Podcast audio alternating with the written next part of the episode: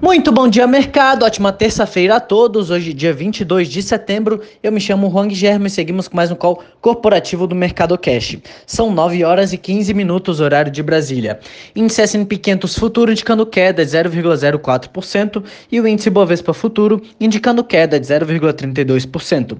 O índice brasileiro encerrou o dia de ontem em queda de 1,32 aos 96.990 pontos, acompanhando o desempenho das bolsas internacionais. O o pessimismo veio com as notícias de que o Reino Unido está considerando realizar um novo lockdown devido ao aumento no número de casos de Covid-19. Além disso, a pressão adicional de um escândalo global que derrubou as ações dos bancos. Segundo reportagem publicada pelo Consórcio Internacional de Jornalistas Investigativos, documentos do governo dos Estados Unidos mostram que os bancos desafiaram leis contra a lavagem de dinheiro, transferindo grandes quantias de origem ilícita para contas obscuras e redes criminosas. A investigação revelou revelou 2 trilhões de dólares em operações suspeitas envolvendo bancos entre 1999 e 2017. Hoje, os mercados mundiais buscam alta, tentando se recuperar das perdas de ontem.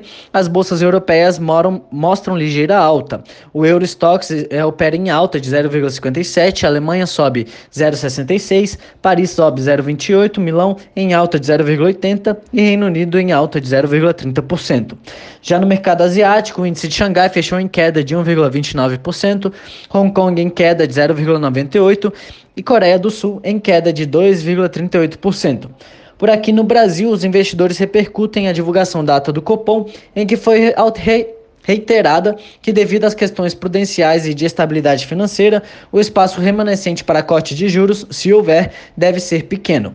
Entre as commodities, os contratos futuros do minério de ferro negociados na Bolsa de Dalian fecharam em queda de 2,03% a 113,81 dólares e o petróleo Brent opera em alta de 0,41% a 41,61 dólares.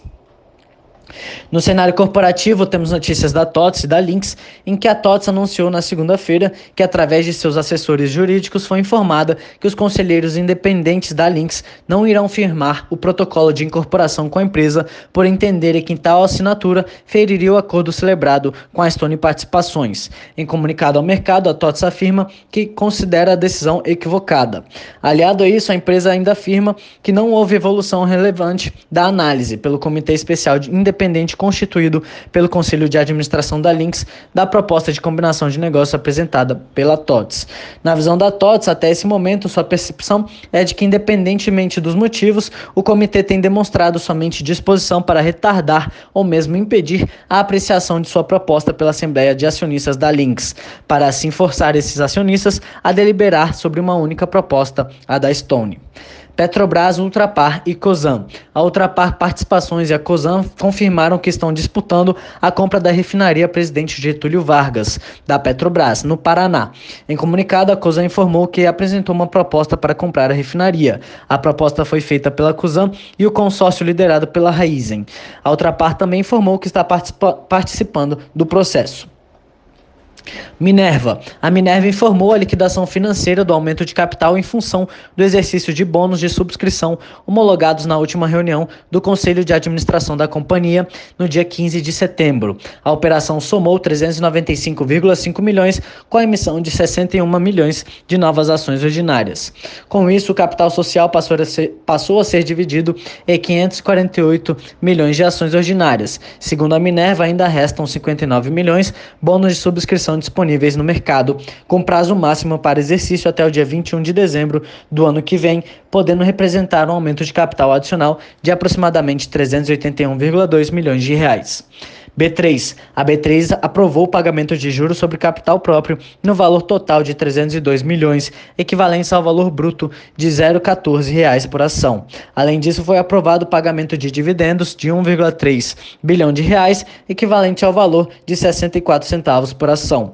Pag os pagamentos serão feitos no dia 7 de outubro e tem como base a posição acionária do dia 24 de setembro deste ano. As ações serão negociadas na condição X, juros sobre capital próprio e ex-dividendos, a partir do dia 25 de setembro deste ano.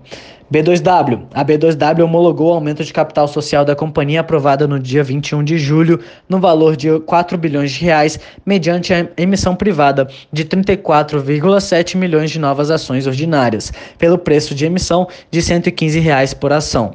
Com isso, o capital social da companhia passou de 8,3 bilhões para 12,3 bilhões, dividido em 559 milhões de ações ordinárias.